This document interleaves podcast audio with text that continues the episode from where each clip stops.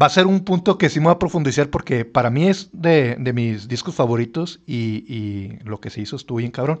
Que aprovechando diciendo eso, si tú te dieran a escoger así, ¿cuál es el disco con que tú te sientes más? Yo sé que todos, porque pues son tu trabajo, pero para ti, ¿cuál es el que más te, te, te, gusta de, la banda Panda? Sí, sí, creo que siempre he dicho Poetics.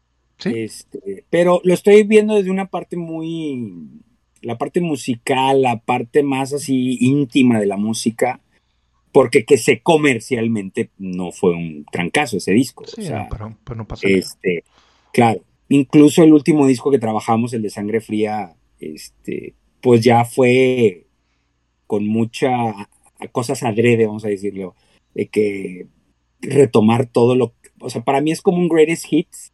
Sí, como que ya, todo lo que aprendimos.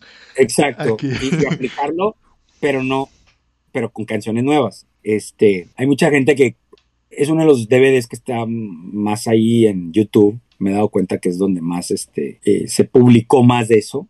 Y, este, y algunos me dicen que me veo un poco más serio, más mamón. Veo los comments y, y la verdad es que estaban pasando cosas en mi vida privada en ese momento que, que no era fácil para mí expresarme como, normalmente me expreso enfrente de una cámara. No, inclusive este, creo que lo decías tú en una entrevista que, que Crossy te ponía la cámara de que, eh, ¿qué rojo? Y tú, espérame, güey, estoy trabajando. Sí, no, no, pero estaban pasando cosas en mi vida privada. Sí, no, no pasa nada. Este, que, que, que me estaban dando un cierto, o sea, no dejé de, echarle ganas a ese disco y de estar con ellos, todo, pero me, me, me, me enfoqué más en trabajar. No había chance de... De tirar botana ni nada. Exacto, exacto. Pero no, fue un, fue un, también un disco muy bonito, una experiencia muy bonita con ellos. También, o sea, es, es que eso es lo que yo tengo, los recuerdos de cada disco. Claro. Eh, y, y, digo, para mí, para ti con desprecio fue un disco también muy... De que órale, vámonos.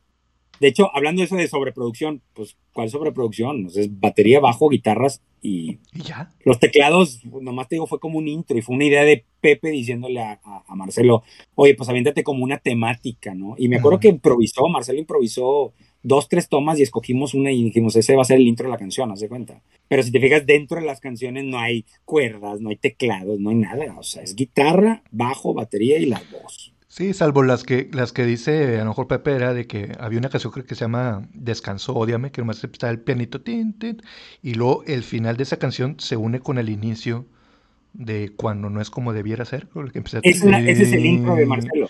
Ese, es, el de Marcelo. Ah, Esa es la de Marcelo. Ese es Marcelo, nosotros diciéndole, mira, más o menos esta es la armonía, la melodía, él ensayándola un poco, y pues a ver, grábame solamente el piano, él no, él no escuchó la de que, ah, aquí ya entro, no, todo, de hecho, de hecho hay un piano en reversa, que es un truco mm. viejísimo, pero hoy en día es más fácil hacer que antes. Y este, sí, agarré el último acorde, lo puse en reversa, empieza así el... Exactamente. Entonces, son, sí, son ideas en el momento. Estás siendo creativo en el momento y estás, en este caso, pues Marcelo diciéndole, tienes carta blanca, date, y pues él poniendo su experiencia como músico, en este caso pianista, y haciendo lo que él sabe hacer. En este momento tú, Rojo, convocamos a la raza en, Instagram que lanzara sus preguntas hacia ti. La verdad fueron muchas, pero bueno, vamos a ir con las preguntas. Abad-Leo03, ¿tú piensas que existe posibilidad que en un futuro Panda vuelva a regresar? Hoy te diría que no. Mañana no sé. Eso chico. Arthur 96 3 HT. ¿Cómo fue para, para ti la separación de, Panda? O sea, ¿te cayó de golpe?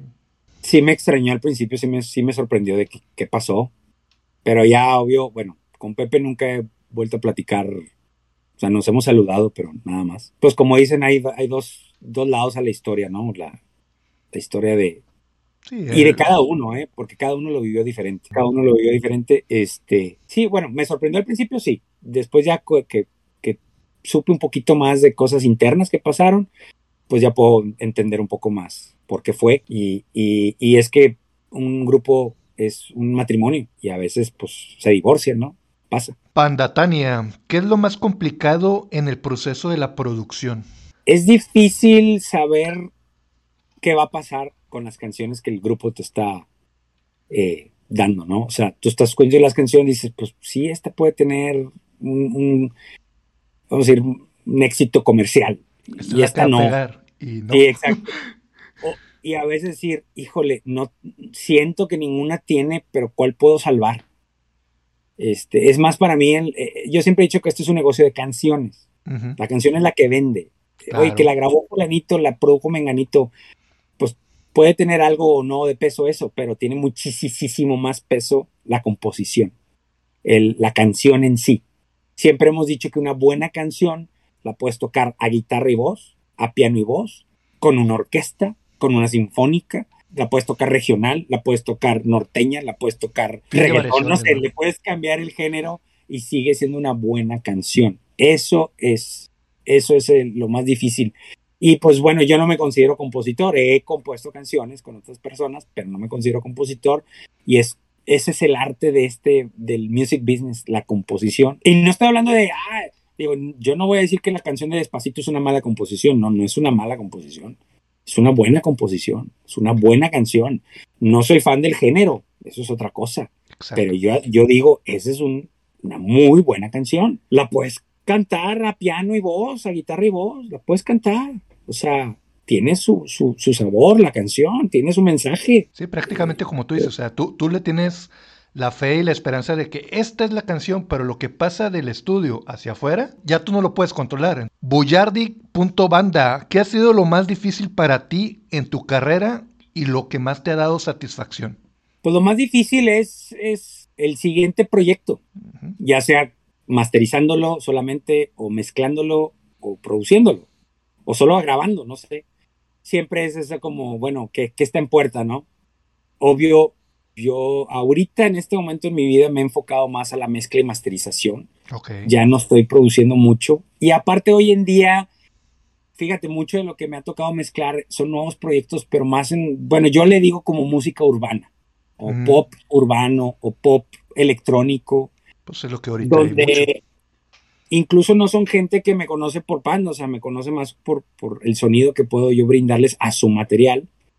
Y es lo que más me he enfocado. Y con generaciones nuevas, o sea, chavos que son 20 años menores que yo. Y entonces eso me, me mantiene, me siento joven trabajando con jóvenes. Y este, y me, y me mantiene un poco a, en la, pues en lo que está sucediendo hoy. Sí, te mantienes vigente, o sea, porque si tú te hubieras quedado eh, atrás, a lo mejor con, ah, rojo es puro rock, no te das esa versatilidad de que, oye, pero también le he trabajado a Gloria Trevi, pues, para que lo sepa la gente, o sea, he trabajado con Gloria Trevi, con Edith Márquez, con, con pues, DLD, si es más un poquito más rock, pero... Ahí está, el disco de DLD. Ándale, ahí está. El primario. Me regalaron ese disco de oro. Qué chingón, güey. Este, o sea, he trabajado con esa gama de artistas y, y es, es, lo bueno, porque no te ubican por, ah, es rojo panda. Es rojo el que sabe producir y generar estas canciones como el que le hizo a Gloria Trevi. Y a lo mejor siento yo que llegan artistas y algo así como que hiciste con Gloria Trevi, más o menos. O como aquella canción que hiciste, más o menos. Ahorita, ahorita que mencionas ese tipo de proyectos, digo, obvio, Gloria Trevi, este, Edith Márquez, eso fue gracias a Armando Ávila. Ok. ¿verdad? Este, y donde yo estoy más como ingeniero, ya sea de grabación, de mezcla, como productor no. En caso de eso no es producción. Pero eso es lo que te digo. Tampoco productor de proyectos nuevos como este chavo Umbe, que este, el disco, eh, ¿cómo se llama? Entropía, un disco que me invitó a mezclárselo y masterizarlo. Y ahorita está trabajando con Sony Music y creo que acaba de lanzar su nuevo disco, en el cual ya no tuve yo que ver, pero sí con el anterior. Y este otro chavo que se llama Mando, Mando González de aquí de Monterrey, que ahorita está haciendo una fusión de música electrónica, trap, este, norteño, mariachi, está súper loco, pero me encanta trabajar con esos chavos. Este, por otro lado, Castro, por decir Castro, pues también masterizando su disco, masterizando, digo, mezclando una canción de todo el disco, o sea, no pasa nada. Una niña también de aquí de Monterrey que se llama René, que estoy, este, me han invitado a masterizar algunas canciones de ella. Eh, la otra vez me contactó una chava que sé que es de Venezuela, pero radica en Miami y se llama Manu Manso, con Z, e hizo una canción y no sé, me recomendaron con ella para mezclar y resulta que el productor que hizo eso es un chavo de Estados Unidos. O sea, yo pensé que era alguien mexicano, latino, no. Es más, una persona de, raza negra, o sea, un, chavo negro y buenísima onda, me cayó súper bien y hasta el chavo de que no, vas a ver, vamos a seguir trabajando y que no sé qué. Qué chido. Y, y eso, es, eso es lo que a mí me gusta, ser partícipe. De hecho, yo, ¿por qué quise ser, o sea, meterme en el mundo de la música? Porque justo cuando yo estaba en Once, que fue mi último grupo de música original, este, y que tenía como objetivo ser guitarrista de un grupo, eh, fue con ellos y, me acuerdo que también me gustaba mucho pues los otros grupos que estaban alrededor de nosotros, oye, que zurdo, los Jumbo, Flor de Lingo, eh, o sea, no sé, muchas bandas que estaban sucediendo en ese entonces, la famosa avanzada regia, y que a veces decías, es que quisiera formar parte también de esa banda. Y la única manera, dije, que puede ser es en esta parte, ¿no? Detrás de las cámaras, ¿no? Entonces, ahorita, pues veo este mundo de la música pop, este nuevo género que se sucede aquí en México y que digo, ¿cómo podría participar? Tal vez como productor no, no, no, no tengo tal vez el tacto o, el gusto para ese tipo, pero creo que sí tengo el tacto y el gusto para sónicamente darte, elevar tu producto, ¿sí?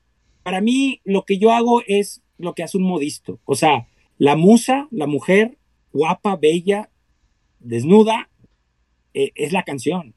Es lo que el artista está haciendo. Ahora la estamos, el productor la está vistiendo, ¿verdad? Este, en el género.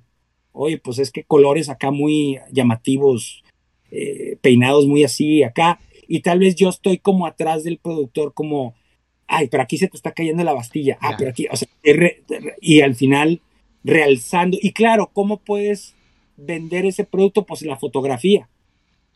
El manejo de la fotografía, la edición de la fotografía de todo eso que llevó. Tú ya lo ves como una sola foto, pero el contenido de la foto es la vestimenta y la mujer que es bella, que en este caso, y no me quiero ver sexista, ¿no? O sea, no, no, no, solamente es, es una gran analogía, o sea. Este, la canción es la mujer, lo que el productor hizo fue la vestimenta, tal vez yo ahí retocando un poquito la vestimenta y después la foto que va a salir en, internet o en los medios digitales o en una revista. Y, y, no ves todo el trabajo que hay, solamente dices me gusta o no me gusta, que eso es el al final. Sí, es, por eso siento yo que a veces es medio... Así es el trabajo de ustedes, o sea, ustedes le meten las horas, este, desde la parte inicial que es la, el arreglo, composición, las horas de estudio, la grabación, la preproducción, la producción, el máster y todo eso, y luego ya, producto final. Y luego para que un oyente como yo la escucho y no me gustó y ahí quedó. O sea, pero todo, todo ese trabajo antes es, sí, exacto. Es, un proceso. Siguiente pregunta, Dani Arguelles. ¿Hubo canciones de Panda que quedaron fuera y hasta el día de hoy no se han grabado? Supongo que sí, ¿no? Mira, cuando a mí me tocaba ya me hablaban alguien de la banda Ricky o, Pepe mismo, que, eh, listo para el siguiente disco, este, pongámosle fecha a la preproducción, ¿se cuenta? Yo escuchaba por primera vez las canciones. Ellos ya habían estado ensayando, componiendo, y ya había habido ahí por ahí una rola que sí, que no, que sí, que no.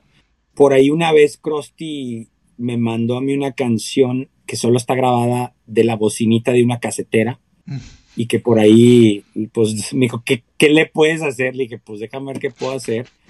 Y ahí medio la retoqué un poquito y creo que por ahí la lanzaron con Movic. O sea, en... Ah, pues fue la de, la de, creo que, no me culpes por ser bello. Creo, creo que es esa. Sí, o sea, sí entonces, pero si tú me preguntas a mí en qué momento fue esa canción, yo no sabía que existía.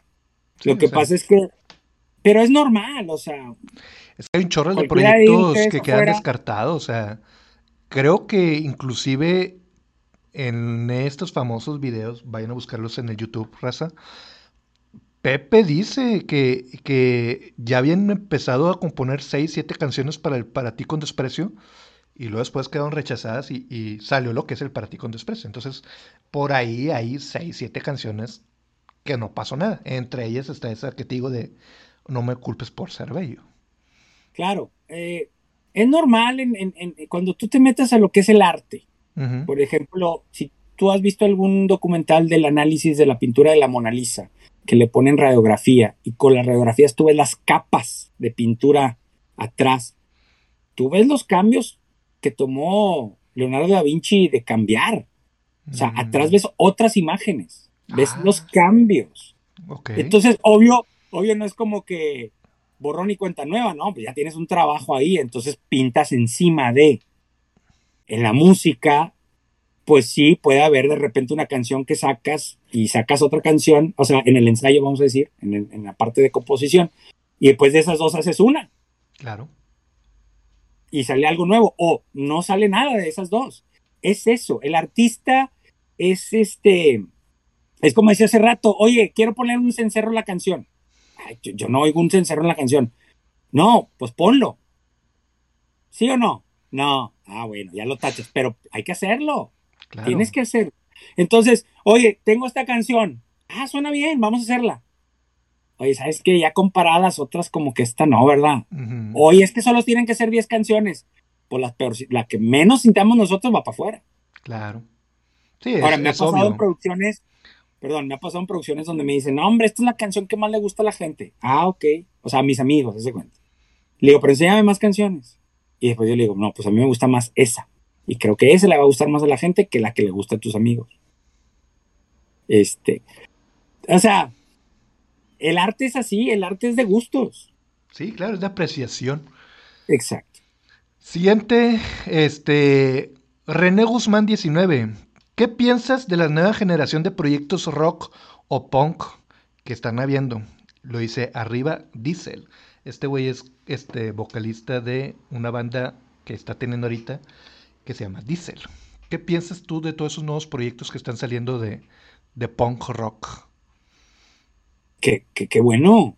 Mira, es cuando por primera vez yo fui introducido a este proyecto de Panda, yo no conocía lo que era el happy punk. O sea, yo no conocía quién era Blink 182, Sum 41 y muchas otras bandas. O sea, yo, mi introducción a ese mundo fue Pepe poniéndome esa música. Porque me acuerdo que yo le decía, oye, es que está muy acelerada. Para mí acelerado era Sepultura o Slayer, ¿no? Así con ese metal acá, Thrasher, ¿no? Metálica. Eso era lo pesado. Y no lo veía comercial. Pero de repente me pones esto y me estás diciendo que es lo nuevo comercial Sí, o que va a ser lo nuevo, pues no, no o sea, no. Aparte, aunque yo fui guitarrista de la generación de los ochentas, cuando entró el grunge, que yo ya estaba en preparatoria, el grunge me encantó por si Pearl Jam, o sea, me encantó, me gustó muchísimo, me hice muy fan. Y, er- y te fijas, eran ritmos más sí. despacios. De repente entra Panda con este tupa, tupa, tupa, tupa, tupa, y yo, espérame, ¿esto es. Slayer? ¿Es Slayer o cómo? Y empecé a entender, no, que es este punk nuevo, o sea, porque para mí punk era The Clash, Sex Pistols, Green Day en el 94, güey, o sea, Sí, no, y ya, ya lo nuevo con Some 41, este... exacto. ajá. Y entonces para mí, para mí, este, yo no entendí el género, lo fui entendiendo. Y entonces veo estas nuevas bandas y le digo, pues claro, pues porque si le gustó a gente hace 10 años o 20 años, ¿por qué debe de dejarle de gustar a la gente ahora? No, no, no, no. La cosa es que si ese gusto es en mayoría o en minoría, eso sería lo único. O sea, si ahorita tú eres una banda de punk y quieres tener el éxito que tuvo Panda, pues tal vez ya no es el momento, creo. Tal vez me equivoque. Tal vez un día venga una banda que te diga, nosotros fuimos influenciados por Panda y Tolidos y DLD y, y este, ¿cómo se llama? Javier Blake, este, su banda, División minúscula. División Minúscula, o sea, no sé, todo ese género que se dio en aquel entonces y otras bandas, y que digas, esto va a entrar en el top 10 de, de la lista de popularidad de Spotify. Ah, Chihuahua. O sea, no sé. Ojalá, Ojalá, ¿verdad? Pero es un Digo- trabajo. La gente es la que manda, como dicen, la gente es la que manda. Entonces, si llega un día esa generación de chavos que hoy por hoy tienen 10 años de edad y que en 10 años van a tener 20 y van a decidir el futuro del nuevo género que va a tener éxito, como en su momento tuvo el rock, ¿verdad? Digo, el pop es el que siempre está arriba, el Sí. pop, ¿no? Siempre Pero esos subgéneros, esos subgéneros donde el rock está, pues de repente son momentos y a veces no son momentos. Sí, solo el tiempo y la gente lo va a decir. Pero mi Y aparte que las herramientas, las herramientas de ser músico hoy por hoy son diferentes. O sea, hoy la Ah, computadora claro. es un instrumento musical. que dentro de él hay N mil instrumentos musicales. O sea, eh, regresando al tema de Umbe, Umbe yo llegué a participar con él por una, con la productora Cosmos. Él trabaja con ellos, me mandan su material a mezclar y masterizar. Pero eran canciones que él había trabajado con productores y tenían batería, bajos, guitarras, así normal. Y un día recibo una llamada de él y me dice, voy a hacer yo mi disco, pero yo, yo solo. Yo, ah, pues dale. Me dice, yo quiero que tú me mezcles y masterices. Y dije, perfecto. Él hizo todo en la computadora. Ah, todo. ok. Sí, o sea, un sonido de, instrumentos percusivos de la computadora, un teclado de la computadora. O sea. Todo lo que es la nueva generación. Eso es. No, no, no. O sea, ahora sí, ¿qué es lo que lo limita a uno? No las herramientas. Es la creatividad. Las herramientas ahí están. Eso, la computadora es una herramienta. Los softwares dentro de la computadora son herramientas. Siempre digo yo, es el, arco y la flecha. El indio es el que importa. Entonces, sí, está esta nueva generación de, música que yo estoy recibiendo para mezclar o masterizar, que no es ningún instrumento, el único instrumento acústico es la voz. Todo lo demás dentro de la computadora. Qué increíble, o sea, para ti ha de ser algo desde trabajar como era antes de grabación de instrumento por instrumento a que todo ya lo tengas directamente en una herramienta, yo no me lo imagino porque como no soy músico, pero siento que para ti sí ha de ser así como que un... Es otra, sí, sí, sí, es otra, otra cosa. Y ahora, ha habido gente que se dedica a hacer música de esa manera y que me dice, no, a mí me encantaría saber cómo sacar un buen sonido de una batería acústica. De y que ese es, esa es mi idea con los, los videos de YouTube y los masterclasses, porque sé que es un arte que se está perdiendo, porque no hay ese nivel de estudios de grabación, esos niveles de equipo para lograr esos, esos sonidos que tal vez ahorita no están de moda, pero es una base, es una base del conocimiento de la ingeniería en audio. De hecho, retomando una de las, de las tantas entrevistas que te han hecho, me acuerdo un comentario que tú hiciste, Rojo, de que viste un video slash documental, o era, a lo mejor si nomás era un video, del Tomorrowland, de que están toda la raza ah. bien prendida en el festival y nomás está un cuate, o sea, sentado con su... Y es como que... Un escenario de un kilómetro de ancho. Sí. Y un monito ahí nomás haciéndole que le pique los botones y... Qué loco. O sea, si, si, si, lo, si lo transportamos a nuestras generaciones, o sea, sí es una locura, o sea, porque cómo pasamos y, y raza, no estamos menospreciando porque también pues tiene su chiste, ¿va? Como todo tiene su chiste. Pero sí es un poco loco porque de, venir a de que sí, este, lo que ya hemos dicho en, esta plática, a llegar a un punto donde nomás está un cuate con su computadora, le pone y, y a lo mejor tienen, no sé, no soy DJ, pero a lo mejor tienen sus, aparatitos donde le pica el botón y se escucha el wow, el soniditos, ¿va? Pero cómo llegamos a eso y, y, y, es otro género y es otra locura, ¿verdad? O sea, está... Es otra cultura, es otra cultura todo esto es cultura. Eh, eh, es difícil a veces definir lo que es esa palabra, porque yo cuando estuvimos en primaria y en secundaria, pues hablamos de la cultura prehispánica y la cultura de los mayas y la cultura de los españoles que nos trajeron acá a México en la conquista. O sea, son culturas, pero también está la cultura pop, ¿sí? La cultura pop que generación con generación se transforma no digo que cambia, digo que se transforma, porque viene siempre de una influencia. Y eso que yo te hablé al principio de que cuando yo oía los discos de esos artistas en, el cuarto de mi hermano, en el vinil, eso me influyó a, lo que soy hoy. Y eh, hoy ahorita hay un niño de 10 años ya con un, bueno, veo a mis hijos, mi hija ya con su playlist y este y ella hace su playlist de las que y nos subimos al carro y papá quiero poner mi playlist pues ponlo, quiero oír qué es lo que están. Y no, y a veces me extraña que de repente una canción, pues no, o sea, por decir un cover de una canción, le digo, ¿sabes tú, mijita, que esa canción salió en los ochentas, pero la están cantando ahorita de nuevo, en un nuevo género, un nuevo arreglo? Y ella, ah, no sabía. Y le digo, mira, te voy a poner la original. O que de repente llega mi, en serio, se pone, llega mi hija, me compré unas camisas. Se pone una camisa metálica. y yo, espérame, ¿qué conoces de metálica? Y le digo, mira, para que no te digan. Y le pongo canciones de Metallica. Le digo, mira, estas son las canciones que pegaron. Este es el disco que pegó un poquito. Y le pongo video. Oye, siguiente día, otra camisa. ACDC, yo. Es que ya es cultura, o sea, ya, ya todo eso pasó a ser una parte de la cultura pop y, y ya es más como moda, o sea, sí, o sea, tú ves, es muy popular que entre las jóvenes de ahora tienen las playeras de las bandas sin saber qué onda con ellas, ¿verdad? Y lo que decía se pone, se pone una sudadera con la boca de, de Rolling Stones. Sí, también. Le digo, ¿conoces a los Rolling Stones? Le digo, ellos existen de antes de que yo naciera. Ajá.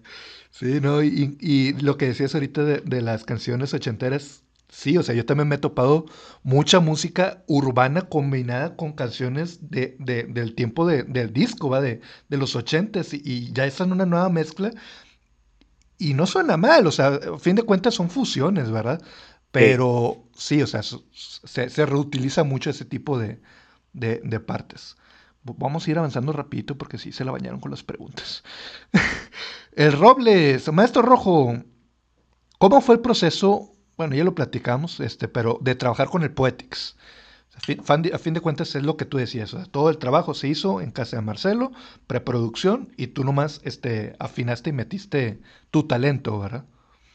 Sí, o sea, Marcelo primero eh, compuso, digo, estuvo ayudándole en la... Bueno, las composiciones son de Pepe, pero, pero esos primeros arreglos, uh -huh. después se involucró la banda y después todo ese material me lo dieron a mí, nos fuimos al cielo, yeah. ya yo, este, técnicas de grabación, lo que tú quieras, este, pero haz de cuenta que yo iba descartando lo que, o sea, íbamos viendo, ¿esto lo rehacemos o no lo rehacemos?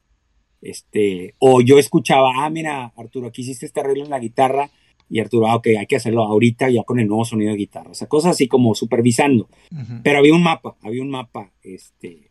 Sí, en ese entonces Marcelo, por decir, las, el sonido de cuerdas, sí, pues es son librerías digitales, no íbamos a tener dinero para grabar cuerdas a ese nivel y con ese tipo de arreglos. Y todavía me decía, no, este, yo acabo de comprar, pero apenas me la van a mandar la, la, la, la, la nueva librería y que lo más top de ese entonces, estamos hablando del 2008, y este, y te voy a rehacer todo eso y que no sé qué, o sea, era un vaivén ahí de, de, de, ir mejorando el producto que en sí ya habían iniciado ellos. En cuestión grabación, o sea, que ya estaba capturado sí, dentro de, de, la computadora, vamos a decirlo. Víctor, primera impresión al ver el grupo Panda, o sea, que los viste y dijiste, wow, ¿traen, traen algo o, o realmente no pasó nada por tu cabeza? No me gustó. ¿No te gustó? Ok. Dije, dije hace rato que pues yo venía de la onda ochentera, grunge, sí, de los sí. me presentan esto y yo, ¿qué es esto? O sea, ¿qué es esto? Sí, fue, fue un cambio para ti, pero ya... Sí, no, no, pero después le fui agarrando sabor y cariño. Es lo que te decía, o sea, ya, ya pasó... Así, primera impresión, tachita. Reprobados. Si, hubiera, si, si yo hubiera sido el dueño de la disquera, no lo firmo. ¡Ja, su madre! sí, pues sí. Este, Miguel Barrera, ¿algún consejo para grabar batería lo más casero posible y que suene tipo estudio? Librerías de batería. Dice, no te la compliques, ahí está todo. La verdad, a mí me han mandado muy poquita gente, pero así canciones que grabaron, la, es más, el baterista no puede pegarle bien. Y les digo, voy a respetar lo que hizo tu baterista, pero lo voy a programar con una librería de sonidos de batería que te genera como, ya sabes, ese cuarto que te decía, o sea, de que le pegas a la tarola y tienes el sonido de la, de la tarola directo, pero también tienes el sonido del cuarto. Entonces, ¿qué tanto cuarto quieres? ¿Qué tan poquito quieres? O sea, y entonces va todo programado y ahora sí la mezcla. Órale. Eso es lo mejor, o sea, si quieres profesional, claro, ahí los profesionales cómo manipular el MIDI, que es el lenguaje con el que programas baterías o, o cualquier instrumento, y hacerlo lo más humano. Eso es lo difícil, hacerlo lo más humano. Uh -huh. Otras veces digo, no, pon al baterista a tocar, pero si no te gusta el sonido, este, puedes usar por decir lo que pones arriba en los platos, eso lo dejas, pero suples el bombo, ah, la tarola, los toms, sí, sí, sí, con estas librerías. hay otras maneras. Porque así como de, de raíz, pues sí hay muchos, muchos elementos. Empezando con el baterista y su batería. Eso es lo primero. ¿Quieres un buen sonido de batería? Empieza con el baterista. Sí, que sea un buen si baterista. es un buen baterista, eso significa que sabe sacar un buen sonido de batería. Y ahí ya el micrófono que pongas, pues ya vas a, poder, a empezar ahí a, a, poder jugar, pero mínimo sabes que tocó bien la batería, que está bien el sonido de la batería. Sí, eso es lo primero. Y está bien interesante eso que dices, o sea, puedes hacer un híbrido perfectamente de que tócame aquí este, en vivo. Más sin embargo, si tu sonido, ya sea de, los platillos o qué sé yo, no llegan a lo que queremos, pues lo suplantamos con, lo que nos da el, software, ¿verdad? Pero haces un híbrido, ¿verdad? No es totalmente computadora. Exacto. David RDZM76, lo más difícil que te tocó al hacer un disco con Panda. Aguanta la Pepe. No, no es cierto. Clip se hace viral. no, no, no, no, no, mira, lo más difícil de hacer un disco con un grupo de personas donde todos estamos pensando en la parte del arte y empezar a pelearnos con nuestras vanidades y egos. Claro. La psicología detrás de eso. Eso es lo más difícil. Sí, es que es lo que a veces la gente no entiende y en, y en ciertos videos yo lo he defendido de que eh, no entienden que es como un grupo de trabajo.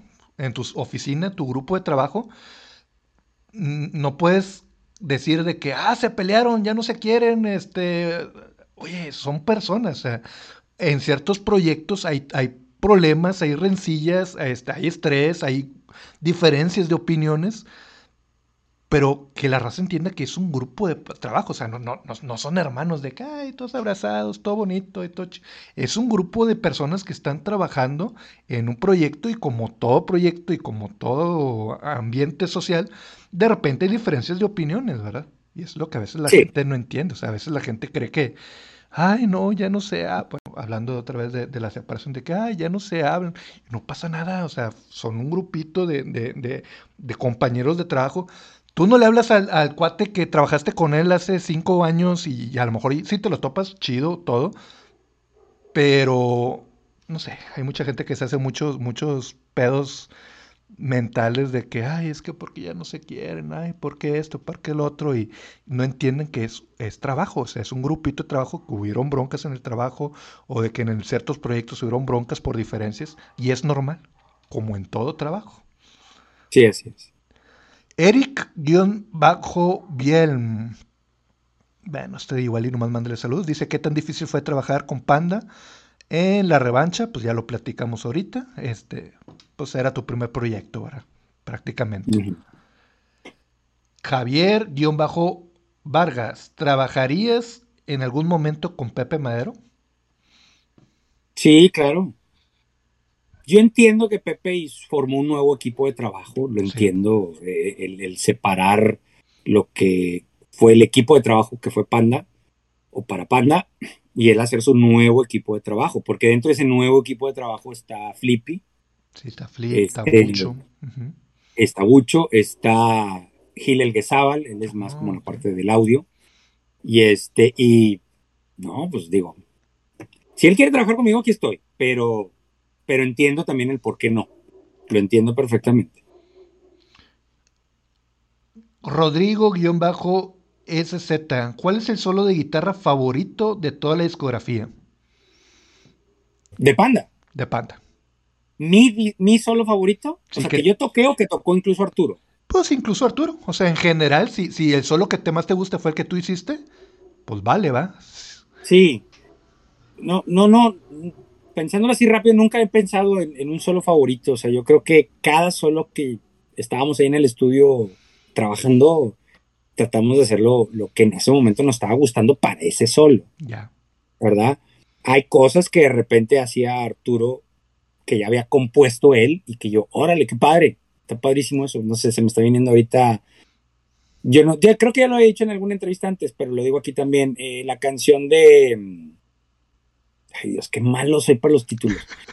Tú dime la tonadita y yo te digo la, la, de Poetics, en la que más pegó de Poetics, la balada, la de tan, tan, tan Nuestra aflicción. Aflicción. Nuestra aflicción. Esa. Para que vean, soy malísimo por los nombres. Bueno, Nuestra aflicción, ya ven que tiene como un corte la canción y después empieza el solo de guitarra ah, claro. en el final y que, y que este Pepe avienta ahí unos gritos. Me acuerdo el día que estábamos haciendo la producción del disco y ya, ya no sé si ya estaba en la mezcla o qué, que entra Pepe al estudio y dice, esa parte la vamos a cortar. La canción va a terminar antes. O sea, cuando dice nuestra aflicción, ¡Pum! Corte. Se... No. Corte se acabó. Yo se la vendí, quiero decirlo así, pero bueno, yo le dije, oye, Pepe, si en la radio no funciona la canción esa parte, como quiera estamos haciendo un silencio, entonces la radio, pues, la radio edita lo que quiere, como quiera. Es correcto. Estamos hablando todavía de la época de radio, ¿eh? no, no, existía el Spotify y eso. No, no, no. Este, si lo van a querer quitar, lo que digo, mejor que lo quiten ellos. Exacto. Puse ejemplos de cuando Guns N' Roses la, está la versión de radio de, de Switch in the Mind, de November Rain, que también tiene un final larguísimo. November Rain, yo me acuerdo aquí en radio, lo cortan. Lo le- cortan, le hacen sí. El fade out famoso.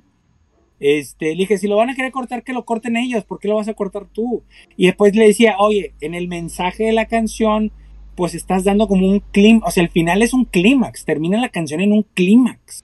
No, inclusive. Y el solo, y, y ahorita que hablas de solos de guitarra, me acuerdo lo que tenía Arturo ya compuesto, Ajá. que me gustaba. Dije, oye, está muy padre lo que está haciendo.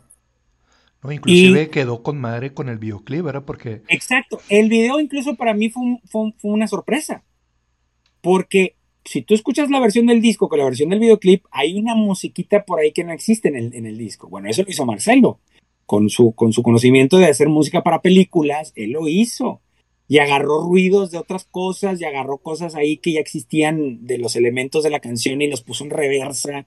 O sea, él hizo una chamba creativa cinematográfica y esa parte de... Y fíjate, funcionó yo creo que a la perfección en la historia del video esa parte final. No, y, y pregúntale el que quieras. Nuestra aflicción sobrepasó eh, generaciones y decir qué decir. O sea, le preguntas a la gente y son de las canciones favoritas. Y esa parte del videoclip que tú mencionas, pues como puesta al dedo. O sea, termina la canción y se escucha el ¡puf! cierra la puerta y luego empiezan los gritos de Pepe y, funcionó muy bien. Entonces, qué bueno que me, que me comentaste eso. Si lo tenía anotado, pues se me había olvidado. Pero sí, o sea, es, es a veces ese trabajo con el artista, quiero pensar yo, de que tú das tu recomendación y el artista a veces te la compra, pero qué bueno que sí aceptó ese, ese gran final este señor, Pepe Madero. Eh, Hay otra preguntita aquí. Eric González, ¿reforzabas con samples las baterías de Crow? Al principio no. Eh, lo que hacía yo, bueno, es que tal vez hay que, hay que hablar un poquito de lo que es, a qué se refieren con un sample. Digo, sample significa una muestra, ¿no? ¿Una muestra de qué? En este caso, mira, te puedo decir, arroz con leche no, es el sonido original. Eh, la revancha, lo que hice fue yo con Krusty fue hacer un sampleo, una muestra de un golpe de tarola y un golpe de bombo, Ok. dependiendo la canción, y entonces sustituía el sonido original de la tarola y el sonido original del bombo, que eran un poco inconsistentes dinámicamente, Mm, por ese sonido. Ya. ¿Sí? ya. Pero después ya ahorita yo decía, no, pues se oye muy, pues, la tarola, no- a muchos les gusta, para mí ya no me gusta, pero bueno, eh, siento que estaba muy pa, pa, pa, pa, o sea, muy así como no tenía dinámica. Ujú. Cuando llegó, que fue para ti con desprecio, hicimos lo mismo de, de hacer un, un golpe de bombo, un golpe de tarola, pero nunca quité el golpe original, tanto el bombo o tarola, sino agregué el, el Mm, pero original, no de librerías sí, sí, que sí, sí. compré o adquirí, o- no, sonido original. Lo mismo en, en, en- en Amantes, fue lo mismo. Ahí cambiamos mucho de sonido de tarola de canción a canción, y entonces lo que yo le dije es, bueno, vamos a, a hacer un, un- grabar lo que serán los, las muestras de, de- de- estas tarolas, de estos bombos, y con la magia de la edición en la computadora, pues yo editaba el golpecito y lo ponía por debajo de, los golpes normales. Este, a veces se metía tanto el contratiempo por el sonido de la tarola, que bueno, ya son cosas de técnica de grabación, pero a veces es, es un poco difícil porque se prende el baterista y le empieza a pegar durísimo el contratiempo. Pues ahí sí decía, no, pues apago el sonido original y dejo el sample y ya eliminé el sonido de... Ahora, acuérdate que se está sumando el sonido de cuarto, el sonido de, Sí, de over, sí, ahí sí está el sonido original, ahí no lo estoy quitando. O sea, estoy, el sonido, digamos, del micrófono directo, ¿sí? Después llegó Poetics y es la misma técnica, aunque hay algunas canciones que no hubo necesidad porque había una dinámica más tranquila con la batería y eso, entonces no era necesario meter samples. Este, de ahí, bueno, ellos hicieron, de Poetic salió el disco este de... Bonanza. Bueno, ahí en medio estuvo el de... El de MTV. El Unplugged, el Unplugged es natural, todo natural. Este, Bonanza, que pues bueno, yo no tuve nada que ver. Sí recibí la llamada de Pepe de que me gustaría que lo mezclaras, pero justo estaba yo en otro proyecto en la Ciudad de México. Le dije, ching, no ¿me puedes aguantar? Me dice, no, no podemos. Y lo mezcló Gil Elguezaban. Este, y después ya Sangre Fría, la misma técnica, pero en este caso ya metí también samples originales del cuarto, de ahí de, este estudio de Victoria, que le decíamos la mansión antes de ese estudio. Eh, o sea, la misma técnica de antes, pero no nomás suplir el, golpe de, o sea, no suplir, es, es aumentarle, o sea, agregarle en la parte de abajo. Y también por canción, porque cambiamos el sonido de tarola por canción, eh, tal vez el sonido bombo no, pero en ese entonces me acuerdo que puse tres micrófonos en el bombo y ahí lo que más fácil se me hizo fue suplir cada sonido por su, por su sampleo. ¿Sí? Ya en Desierto Drive, ya los, los, que quieren seguir viendo sobre sonido, en mi caso, en mi historia con ellos, especialmente con Krusty, ahí es igual el bombo, eh, hice el sample original, y pero no es un micrófono, son también como tres micrófonos, y reemplazo cada uno, y la tarola la original y ya no estoy usando samples originales, ya estoy usando samples porque ya para esto ya tengo muchos años mezclando, que ya tengo una librería de mis sonidos que a mí me gustan y que utilizo, y entonces pues le agregué yo de, de mi, de por fuera, como dicen, ¿no? Pero es normal, es normal, o sea, es el sonido de, digo, hoy por hoy me diría, es que es trampa para sacar un buen sonido de batería, no, es que desde antes, desde los ochentas, están buscando los ingenieros el sonido perfecto de batería y se, pues, se va a dar cuenta que con la ayuda, fíjate, justo con las, la invención de las máquinas de ritmo, fue cuando los productores y los ingenieros empezaron a dar cuenta de que, oye, ¿y si le sumamos este sonido al original? Y es parte también de esa cultura, es una cultura. Ahora, ¿siempre lo hago? No, no, no. Hay canciones. Sí, hay canciones que lo. La batería la, la, estoy trabajando y digo, no, esto se va natural, esto es natural. Claro, yo he desarrollado mis técnicas para así va a ser un sonido natural, pero tenga, tenga golpe, ¿no? Sí, claro.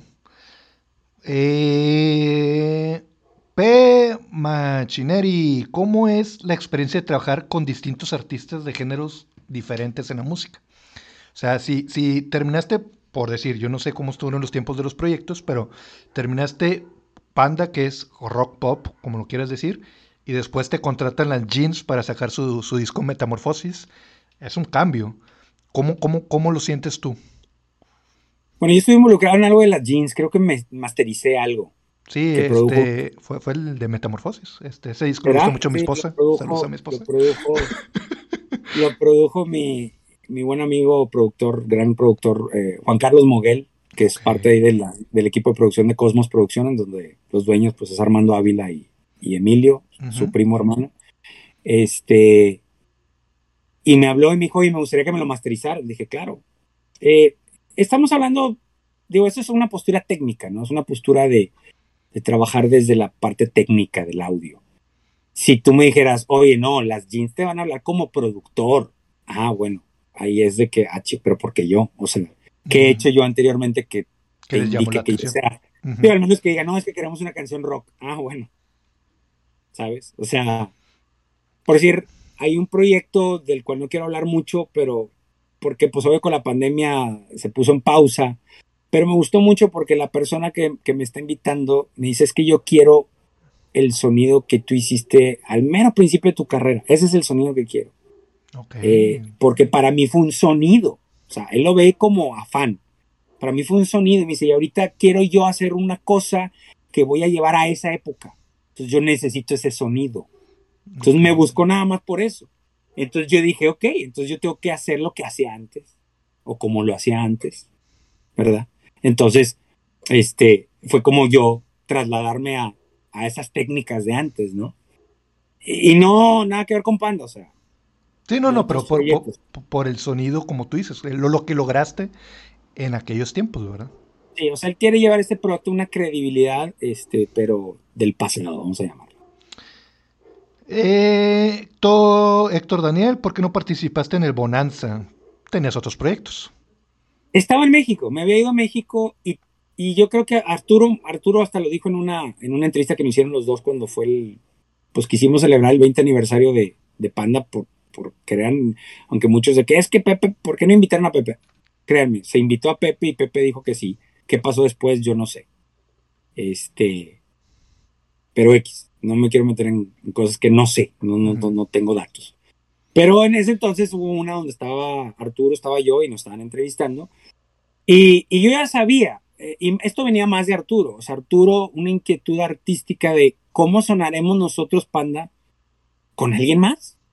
Ah, ¿Por qué tiene que ser rojo? O sea, es como hoy por hoy Metallica, sí, pues Metallica trabajó con un productor, después el parteaguas con Bob Rock, y después ya con Bob Rock ya no, y ahorita ya trabajan con otros. O sea, es normal, es normal, o sea, el artista busca, o sea, una, la fórmula del grupo eh, eh, va conteniendo diferentes personas dentro del proyecto, ¿no?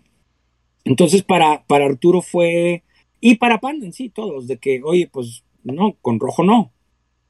No, bueno, entonces hicieron otro tipo de trabajo, que es el, eh, mucho del equipo que ahora tiene Pepe. Este, Pepe, no, sin contar Flippy, porque Flippy incluso fue a través de Serbia en una canción que participa Pepe, que me tocó mezclar, y que le gustó a Pepe el trabajo de, de, Serbia que hizo Flippy, y entonces invita a Flippy. ¿Cómo son las este, cosas? ¿Cómo, se van relacionando todo? y, y padrísimo, digo, para mí que quede todo en la familia, ¿no? O sea que es padrísimo. entonces, este, dime.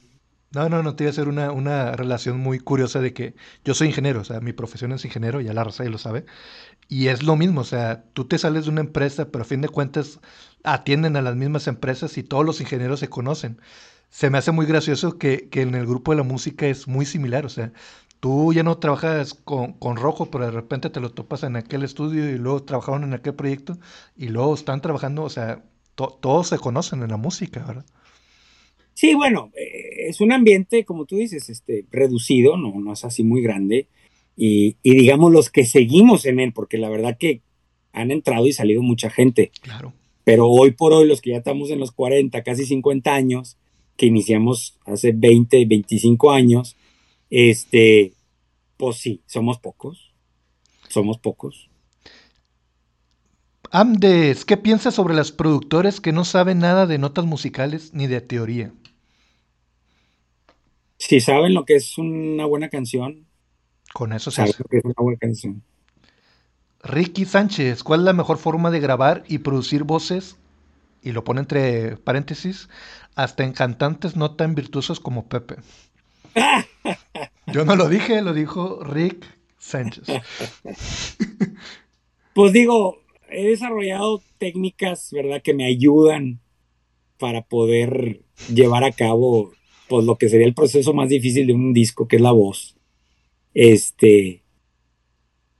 Y si ustedes ven el disco de Sangre Fría, hay algo que a Pepe le gustó mucho, que era que estaba dentro conmigo en el, en el cuarto y que teníamos los dos audífonos. Entonces estábamos ahí, no se sentía él separado, no se sentía ya como lejos. Al estar ahí, la comunicación era inmediata, inmediata y eso me ha funcionado. Yo les pregunto, ¿te gustaría estar aquí conmigo? o tú aparte. Hay unos que me dicen, no, a mí ponme luz oscura y velas y, incienso. Si eso te funciona, va. Este, algunos cantantes me funciona que me pueden cantar la canción de principio a fin eh, y hacerme varias tomas y después yo voy escogiendo lo mejor de cada toma. Y si hay algo que no me cuadró en alguna parte o algunas secciones, pues voy después y me enfoco a esas partes o me voy por partes, ¿no? O sea, vamos a empezar con esta sección y vamos a trabajarla, y ahora esta sección y vamos a trabajarla. Y digo, hoy en día ya con la computadora, pues digo, te puedes quemar haciendo 20 mil tomas, ¿no? Pero, pero hay que saber cómo dirigir a la persona. Y también saber si va a funcionar el famoso afinador después de, que yo siempre lo tengo ahí a la mano en un canal y entonces pongo la voz y ver cómo se, si se afina o no se afina, o si yo tengo que manualmente con la gráfica afinarlo. Y que vuelve lo mismo a lo de los reemplazos de los sonidos de la batería. Para mí no es trampa. O sea, por muchos años, ¿cuántos se quebraban la cabeza diciendo, híjole, si solo pudiera afinar esa nota. Y ahora que lo puedes hacer, ah, no, es que usar una computadora. Y claro, y otras personas creativamente utilizan eso como un efecto de voz. Está como la nueva canción de Dua Lipa y Elton John. no sé quién más. O sea, la voz de Elton John pues, es un señor que sabe cantar, no necesita el, afinador, pero tiene el afinador porque es un efecto deseado del productor o no sé. O sea, quiero que suene moderno. Pues, ¿cómo suena moderno? Pues poniéndole ese efecto. Es uno de los tantos efectos que hacen que las cosas suenen modernas. A mí en lo personal sí me gusta. ¿Te gustó? No, no me gustó. A mí me... Déjame la voz de él natural, como lo he oído por muchos años en muchos éxitos de él. Y yo sé que es un gran cantante. Pero no, tráetelo a, lo de ahora. Ah, pues ponle el afinador. Y de seguro ese señor estaba contento porque, ay, ya estoy de moda. claro. No sé, no sé. Sí, sí, o sea, ya, lo haces un producto digerible para las nuevas generaciones. O sea, se escucha como mi artista favorito. Es el sonido que ellos reconocen. Sí, eso es. Y pues mucho el talento de uno de poder tener la oreja de saber cuándo algo está afinado o no está afinado y si lo afinaste a la nota correcta o, lo afinaste a otra nota, porque me ha pasado, ¿no? De que, oye, es que esa no es la nota. Ah, en serio. este, así es. Dele al guion bajo uno. ¿Qué se sintió ver el despegue de Panda y su controversia? Pues ya lo hablamos Paquito, pero fue un éxito que nadie se esperaba sucedió. Y pues qué bueno que sucedió, ¿verdad? Beto Blue.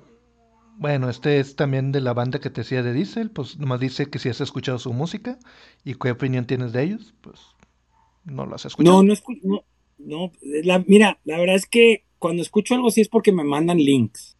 Y si ya me mandaron un link, y no me acuerdo el nombre, ya me excusé diciendo que soy malísimo con los nombres. Eh, y es muy difícil para mí, a mí me mandan, digo, hasta la fecha, como tú dices, bandas nuevas de chavos de 20 años haciendo punk. o, ese, o ese punk, ¿verdad? O ese sonido. Y me lo mandan y, ¿qué opinas? Y yo lo primero es, ¿está buena o no está buena la canción? No me importa el, género. ¿Está buena o no está buena la canción?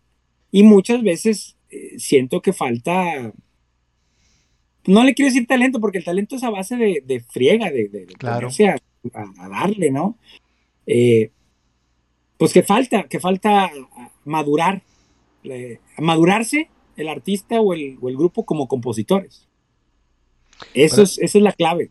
Pero eso se lleva con, el tiempo, o sea, algo que yo he repetido en la plática con Luis Cortés, la plática con Germán Gallardo, con N personas, de que todo lo que se ha logrado es a base de trabajo, trabajo, trabajo, trabajo. Es carrera de resistencia, no es carrera de distancia, ¿verdad? O sea, muchos de ahorita quieren éxito inmediato de que si mi canción ahorita no llegó a X números, ya mejor no hago música. Pues no es así, ¿verdad? Mira, la actitud de Panda en su principio fue, bueno, esto es lo que hacemos, a Kiko le gustó, los apoyó económicamente, este, le doy gracias porque pues me consideraron para ser parte de ese proyecto, pero tú mismo lo dijiste, y lo saben ya muchos, que es el tercer disco, Pepe tranquilamente dijo, este ya es el último disco. O sea, ya no hay más que hacer aquí. Este, ¿por qué? Porque no es, no es todo el tener una disquera. Es más, hoy por hoy, si hoy existieran, sí, perdón, si en aquel entonces existieran las herramientas que existen hoy de Spotify y todo eso, y YouTube y grabarte en tu casa con la computadora. Eso, porque también mucho de, lo que le funcionó a Panda fue que existiera MTV Latino. Claro. ¿Verdad? Y que existía todavía la cultura del video musical. Sí, que, hoy tuvieran, en día, que tuvieran esa exposición. Sí, hoy en día eso lo absorbió YouTube. Y en YouTube tú le picas a lo que tú quieras, ya no lo que te programen. Entonces, ¿qué mm. pasa si Panda hubiera sido una banda de hoy? ¿Hubiera tenido el mismo éxito? Yo me atrevería a decir que no. es muy debatible, sí, porque eh, eh, son épocas totalmente distintas. Ahora, hace rato también me decías, ¿qué opinas de aquellos que están haciendo hoy punk? Pues no puedo decir que no, porque yo no sé si de ahí vaya a salir alguien con mucho talento y, y genere un nuevo auge y nuevo incluso en estilo, no tiene que ser idéntico, puede ser influenciado por y llevarlo a estos niveles. ¿Por qué no? Me encantaría. Yo te voy a ser sincero, yo cuando pongo mis playlists en el Apple Music, que ese es el que yo uso, yo escojo los playlists de rock, de, de, lo nuevo pero alternativo, haz de cuenta. Yo no, yo no le pongo a la lista pop, yo tengo el radio comercial, las estaciones de radio para oír lo que quieren las disqueras que escuchemos en, el, en cuestión pop. Quiero escuchar qué está pasando allá afuera que yo no conozco. Y esa es otra, seamos sinceros, el playlist dentro de estas plataformas de música, pues también hay influencias ahí de, peso, ¿no? De, quién está, y que si le pones like, y que si le picas clic, y que si le pones estrellita, y que si, o sea, que la verdad nunca me he metido en esa parte, pero todo tiene un porqué. Pero... Es, muy cierto, o sea, ahorita ya es, si, si tienes a alguien de atrás que te apoye a distribuir tu, tu link y te lo empieza a mover y te lo empieza a mover y te infla tus números, a los ojos de, un usuario dice, ajá, ¿quién es este cantante nuevo que salió que ya tiene 5 millones de reproducciones en su video? Y a lo mejor no fue orgánico, o sea, fue ese alguien de atrás que te, que te empezó a llevar tu link, te empezó a llevar tu link. Yo decía mucho, he platicado mucho hace poquito, ¿has visto la serie de El juego del calamar de, Netflix? No lo, no lo he visto, he visto los anuncios, no lo he visto. Bueno, ese pedo no fue orgánico. El éxito que están teniendo ahorita no es orgánico. Hubo, antes de que, a la gente conociera la serie, hubo un chingo, pero un chingo de videos que se estaban moviendo por TikTok. Ahorita todo se está moviendo por TikTok. Videos, segmentitos y de repente videos de YouTube bombardeando, bombardeando, bombardeando. Y ahorita ya es un fenómeno mundial. Lo mismo yo siento que es con la música. O sea, hay alguien detrás que tú puedes contratar y te empieza a llevar y, te muevo tu link para acá, tu link para acá, tu Spotify, tu Spotify, y de repente ya tienes números inflados y eso a la gente le llama la atención. O sea, dice, ajá, ¿qué es este artista? Y es, y es cierto, porque yo he estado en algunos proyectos donde veo, donde se involucran ciertas compañías o ciertas personas y hay esa transformación en, en, en estos medios. Es la verdad. Porque son medios creados por personas. Exacto. Para personas con la influencia de personas. Entonces, aquí no nada de la mano de Dios, no, aquí es la mano de las personas. Y si hay intereses, hay intereses. Es la verdad. Entonces, si hay alguien que dice, es que yo no tengo y el dinero y lo que pasa es que ahí es cuando decías tú, es una carrera de resistencia. Más que un maratón o un triatlón es subir al Monte Everest y, sin, y sin oxígeno. Exactamente, es que lamentablemente ahorita hay que cambiar un poquito la mentalidad de, cierta gente de que no quieran que en YouTube es lo mismo. O sea, tú crees que ahorita vas a subir un video y, ya. Lo hacen por subir fama y esto cosa no es de buscar fama, o sea, simplemente es seguir, seguir, seguir, seguir y algún día vas a tener la oportunidad de, de platicar con Rojo, por ejemplo. Mira, yo he visto, yo he visto carreras en las que me han hablado y, eh, hazme una cancioncita y sí, claro, vente y hacemos una cancioncita y al rato, oye, este, fíjate que se interesó una compañía o una disquera y ahorita ya podríamos decir que son artistas que se están consolidando. Eh, puedo mencionar a, Kurt, que es amigo mío, que yo lo, él llega a mí, él ya sabía quién era yo, pero él llega a mí a través de su primo hermano, Héctor Crisantes, que también es productor, ingeniero músico, compositor, que nos hicimos amigos aquí en Monterrey hace muchos años. Kurt empieza a trabajar con su primo, o sea, con, con, Héctor, que le decimos Crisantes. Y, y, y, un día me habla Crisantes me dice, ya, ya me topé con mi primo, te lo voy a mandar a ti. Y hicimos una, terminamos la canción que habían iniciado ellos. Y después Kurt me empieza a buscar y, oye, tengo otra idea otra canción. Órale, vente. Oye, tengo otra idea otra canción. Oye, me quiere firmar Universal. Ah, brutal. Oye, pero voy a trabajar con estos productores. Dale. Pues y, ahorita, cuando sacó esta la de Mujer Perfecta, este, que no me acuerdo el productor con el que trabajó, pero una bomba. Y resulta que otro tema que le funcionó muy bien es uno que sí trabajé yo con él, que es un tema muy simple, que es la de eh, sonreír, creo, que es así guitarrita con sonidos percusivos de la guitarra, muy sencilla. Fue una canción que hicimos este, de unas que me habló y me dijo, oye, tengo una idea de una canción, ¿me ayuda? Sí, claro, Cuando estaba en México. Fíjate. Y es una canción que por hoy, un día me habló y me dijo, oye, te va a hablar la disquera, quieren ellos firmar la canción. Entonces, pues yo tenía que ahí soltar unas firmas, este, para que no hubiera, de obvio que todo eso pues es burocracia normal.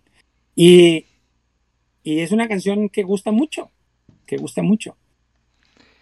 Sí, es, y, y precisamente viene a lo que decimos, de que eh, él no esperó de que su primera canción fuera un chingazo, sino hasta ahí se hubiera parado su sueño, ¿verdad?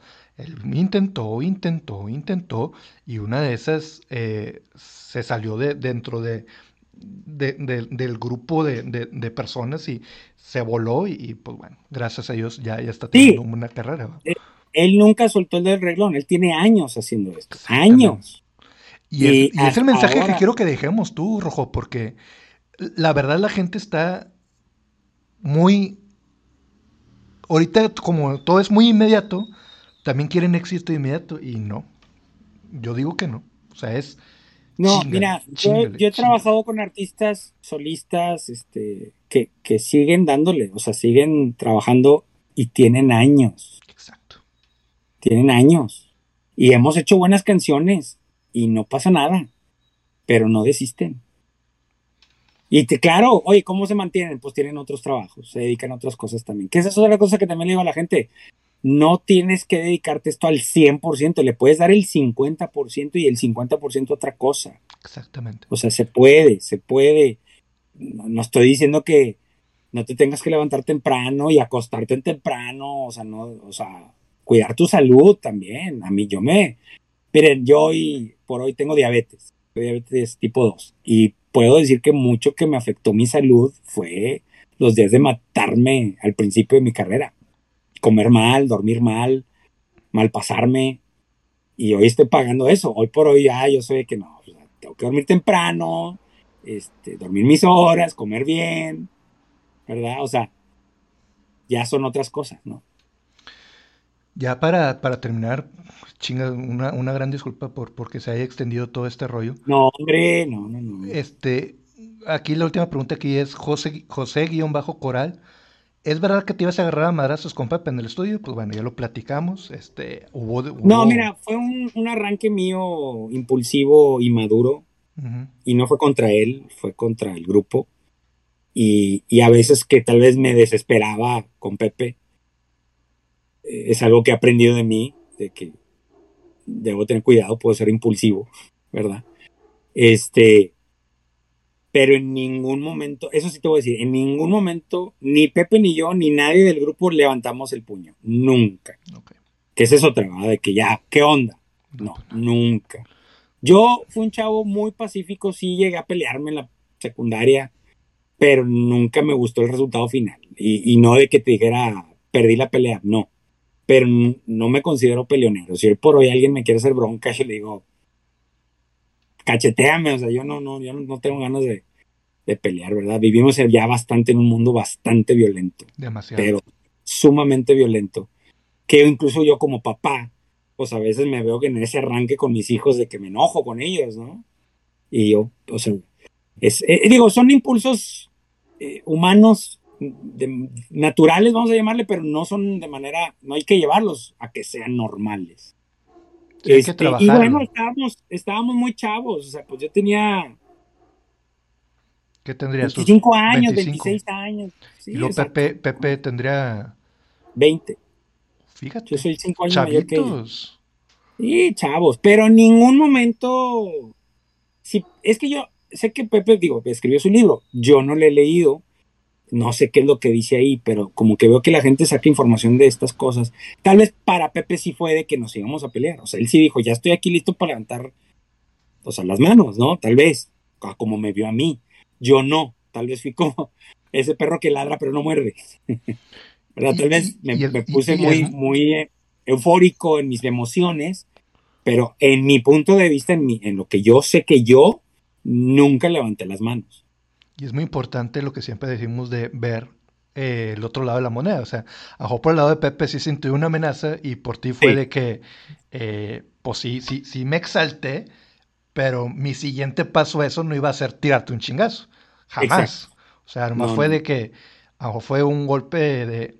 Yo leí el libro y el libro dice que en la canción del señor payaso eh, hubo una discusión ahí de, de que tú le dijiste que no era el acorde o algo así, o la progresión, no sé nada de música, y Pepe dijo, no, sí es, y tú dijiste, no, no es, y luego que, que como que te demostró que sí era, y como que a ti no te gustó, y que te, te, exaltaste, y, ya. Pero de eso... Y te voy a decir algo, y te voy a decir algo, y tal vez sí, pero no me acuerdo, o sea, tal vez tengo una laguna mental de ese momento. Ahorita que le dices, yo ni sabía que era esa canción de Señor Payaso. Ahorita que lo dices, pudo, haber, Señor Payaso fue en el segundo disco. Fue en el segundo disco. Y en el segundo disco muchas de las discusiones que yo tuve con Pepe eran las estructuras de sus canciones, que también fue en, Arroz con Leche.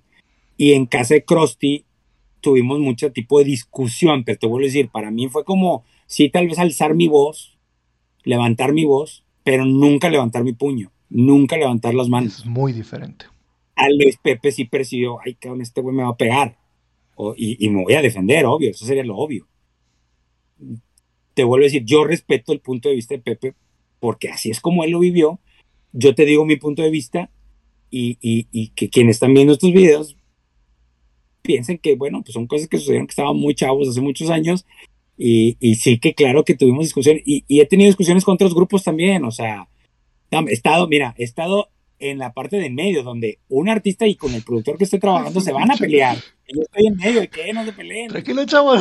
No, no voy a decir nombres, pero he estado en, en, discusiones dentro de un... Pues, el arte es una pasión y, y, se elevan las pasiones.